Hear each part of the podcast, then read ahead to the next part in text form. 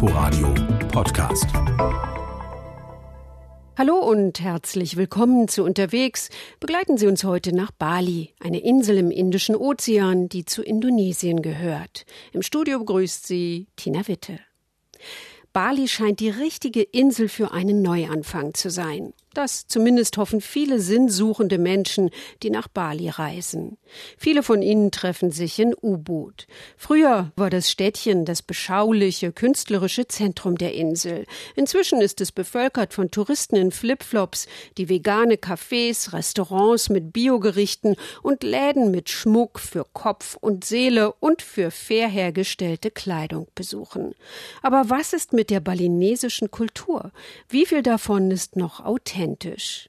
Lena Bodewein hat sich auf Spurensuche begeben.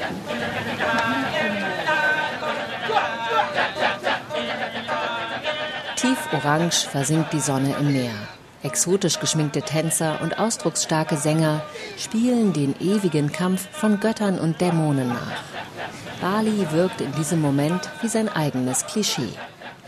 Aber schon lange bevor der Fremdenverkehr die Insel entdeckte, verehrten die Balinesen stolze Götter an jedem Ort, markierten kleine geflochtene Opferkörbe Schritt und Tritt, gefüllt mit bunten Blüten, Reisküchlein, Früchten und Räucherkerzen.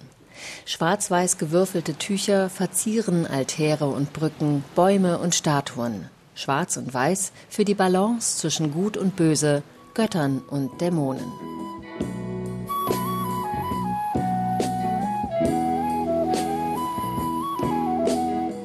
Und Balance auf dem Surfbrett. Das Wellenreiten ist eine der Hauptattraktionen Balis, seit vier Minuten Film hier die Welt verändert haben. Morning of the Earth heißt er von 1972. Die Szene aus Bali zeigt die lange links gezogene Welle von Uluwatu. Surfer gleiten sie entlang. Es sieht nach vollendetem Spaß aus, begleitet von einem schwelgerischen Soundtrack.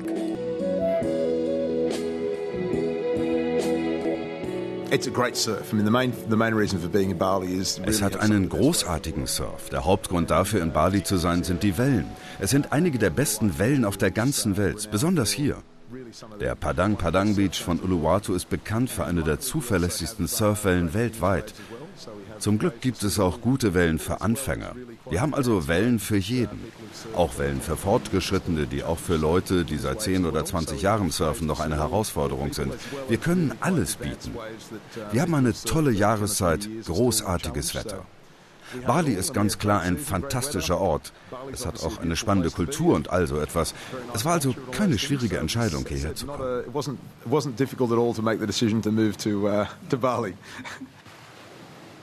Cameron ist vor sechs Jahren von der australischen Goldküste nach Bali gezogen, um eine Surfschule in Uluwatu aufzumachen.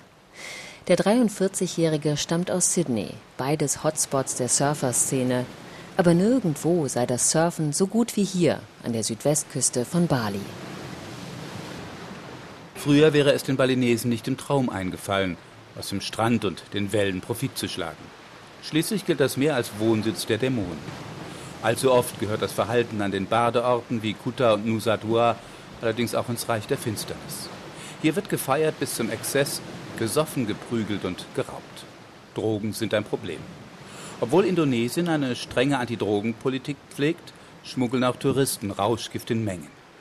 Für den, der sich erwischen lässt, wird das Paradies Bali schnell zur Hölle. Er muss mit der Todesstrafe rechnen oder zumindest mit vielen Jahren im berüchtigten Gefängnis von Kerobuka.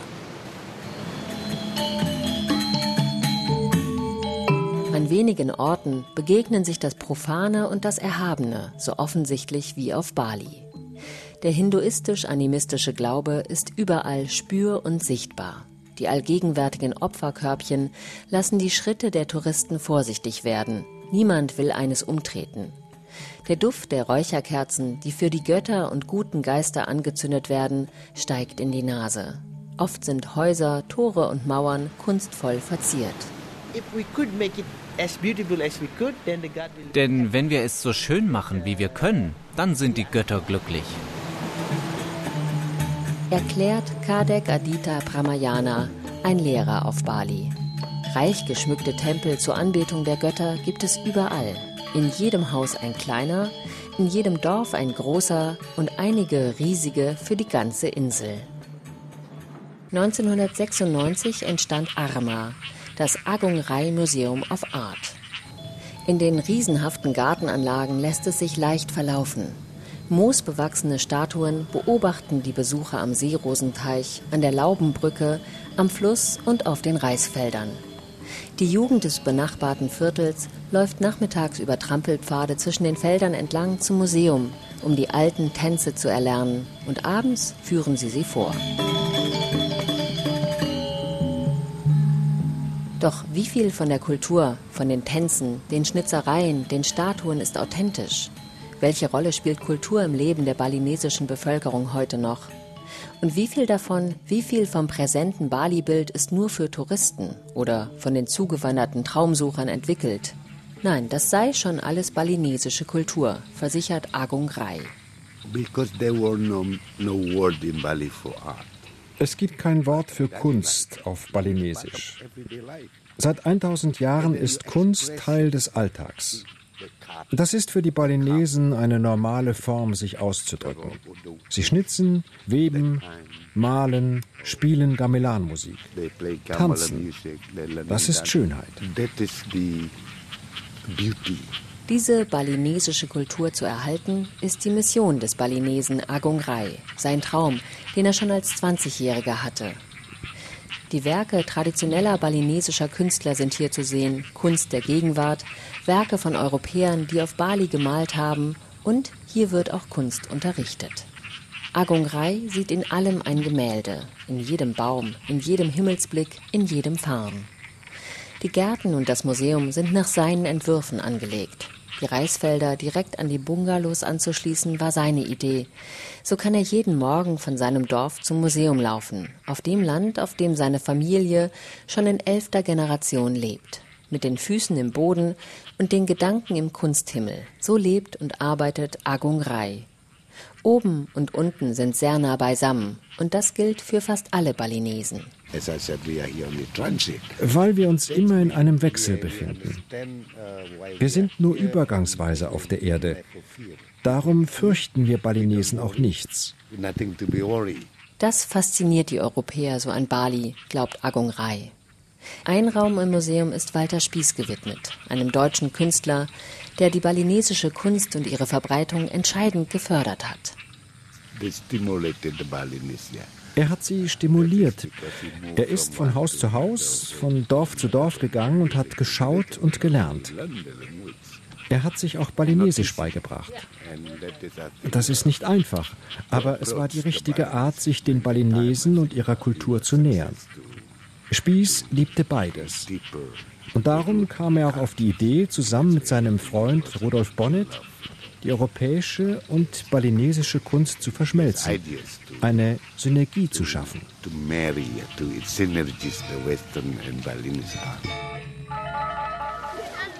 In Siedemann hatte sich Walter Spieß Ende der 30er Jahre noch ein Haus bauen lassen, abgeschieden im südöstlichen Inselinneren mit einem fantastischen Blick über die Reisfelder. Hier findet sich heute noch eine Ahnung von Bali, wie es einmal war. Es ist Freitagnachmittag. Die Bauern kehren von der Arbeit auf den Feldern zurück. Sie wandern die Erdwelle zwischen den Terrassen entlang. Ab und zu meldet sich ein Wasserbüffel und in den Bewässerungskanälen baden die Kinder, springen und schwimmen nackt im Wasser herum. Die Mütter waschen ihnen die Haare. Weitere Frauen kommen vorbei, schmale, ältere Damen im langen gewickelten Rock, auf dem Kopf ein buntes Tuch zum Ring gebunden, Darauf tragen sie Wasserkanister oder Körbe voller violetter, weißer, orangefarbener Blumen als Opfergaben. Auf einem Hügel inmitten der Reisfelder steht im Schatten riesiger Banyanbäume ein Tempel, in dem die Göttin des Reisanbaus angebetet wird. Es gibt Götter und Geister für und gegen alles. Der balinesische Hinduismus mit seinen Elementen des Geisterglaubens ist eine sehr praktisch orientierte Religion. All das Essen aus den Opfergaben, die wir zum Tempel bringen, alles, was wir den Göttern opfern, das essen wir später. Denn wir glauben, dass es den Segen der Götter hat. Dicknasige Figuren aus den indischen Epen Mahabharata und Ramayana verzieren Brückenpfeiler, Torpfosten und Mauern. Sie blicken aus dem wuchernden Grün der üppig bewachsenen Böschungen. Die Geister wohnen überall. Aber die Götter wohnen vor allem an einem Ort, dem Gunung Agung. Der heilige Berg, unweit von Sidemen, ist ein Vulkan. Nachdem er mehr als 50 Jahre geschwiegen hatte, begann der Agung im Herbst 2017 zu grummeln, zu rumpeln und Aschewolken auszustoßen. Lava floss den Berg hinab, Gesteinsströme verwüsteten Flussbetten und zerstörten Straßen. Zigtausende Menschen mussten ihre Dörfer verlassen, Touristen strichen ihren Urlaub im Paradies. Die Dorfbewohner sind inzwischen wieder zurück, die Touristen jedoch sind zurückhaltend, sehr zum Kummer der Balinesen. Dabei ist die Gefahr vorbei. Das meint nicht nur die indonesische Vulkanaufsicht und Katastrophenschutzbehörde, sondern auch Mangkubon. Auf dem Weg zu ihm kämpft der Allradantrieb des Jeeps. Schließlich geht es nur noch zu Fuß über einen schmalen Pfad weiter hoch. Der Priester lebt abgeschieden in einem unscheinbaren Häuschen am Hang des Agung, oberhalb des Dorfes Banjar Pujang. Ah, ich bin der Wächter des Berges seit 2017. Als der Agung begann unruhig zu werden, wurde ich neugierig und stieg auf den Berg, um am Krater zu sehen, was dort passiert. Ich habe Staub, Asche, Rauch, aber kein Feuer gesehen. Und einen Baum, einen bestimmten Baum, der die Einheit unserer drei wichtigsten Götter symbolisiert. Vishnu, Brahma, Shiva. Das war für ihn das Zeichen, dass hier der richtige Ort ist, um die Felder und Tiere der Bauern zu retten. Er brachte den Göttern Opfer dar. Sobald ich ein Erdbeben spüre, bringe ich eine weiße Ente und ein weißes Huhn zum Krater als Opfer. Zehnmal habe ich das schon gemacht.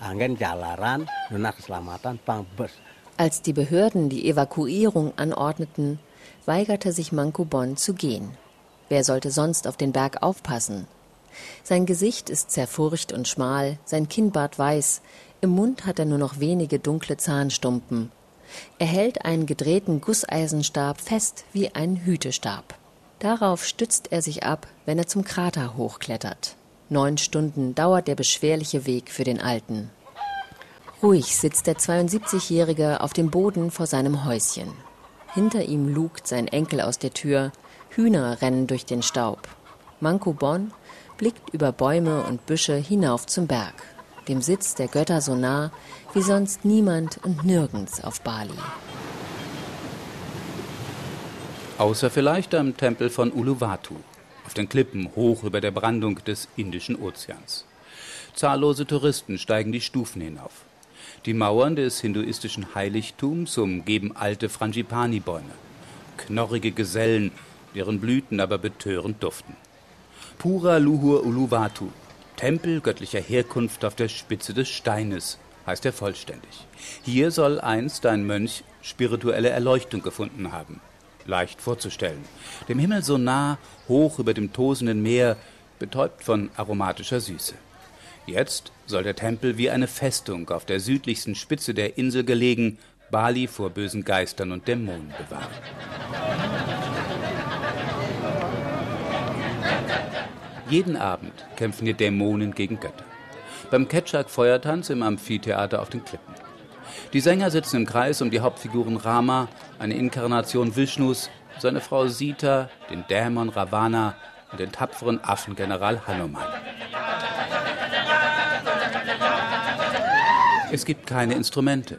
Der Chor singt Rhythmus, Melodie und Perkussion gleichzeitig. Unaufhörlich, wie in Trance, beschwörend und dramatisch.